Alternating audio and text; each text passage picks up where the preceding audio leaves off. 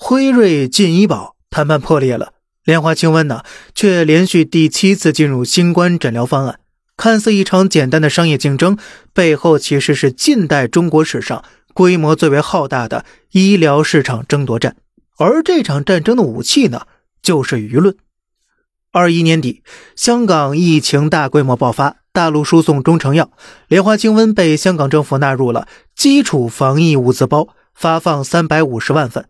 如果你对当时的舆论还有记忆的话，你会发现。在当时啊，针对莲花清瘟的评价几乎是没有负面的，无论是香港还是内陆，那都是一水儿的好评啊。但是时间来到了二二年的四月，风向好像一夜之间那就全都变了。当时啊，上海疫情同样大力推广中成药，但是在互联网上却出现了激进的大规模的中医黑言论。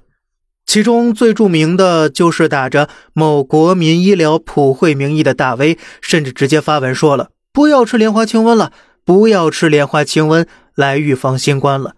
但事实的真相又是什么呢？官方其实从未出现过莲花清瘟能够预防新冠的言论。医疗大 V 这一波属于自说自话，自己设靶自己打，是为了流量还是其他目的呢？我们继续往下挖呀。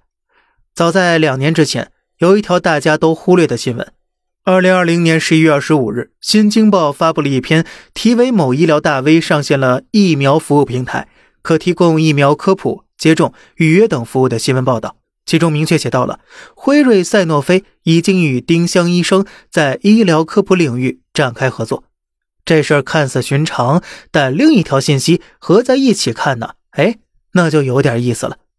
二零二一年十二月二十二日，辉瑞公司研发的新冠特效药获得美国 FDA 批准上市。二月十一日，利托那韦片被中国药监局批准进口注册，售价两千三百元。同年三月十七日，两万多盒利托那韦片运抵上海，随后火速送往全国抗疫一线。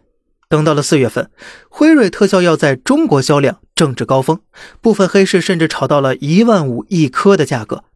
而就在辉瑞特效药经医保谈判的关键时刻，网上又再次集中出现了大量的中医黑言论。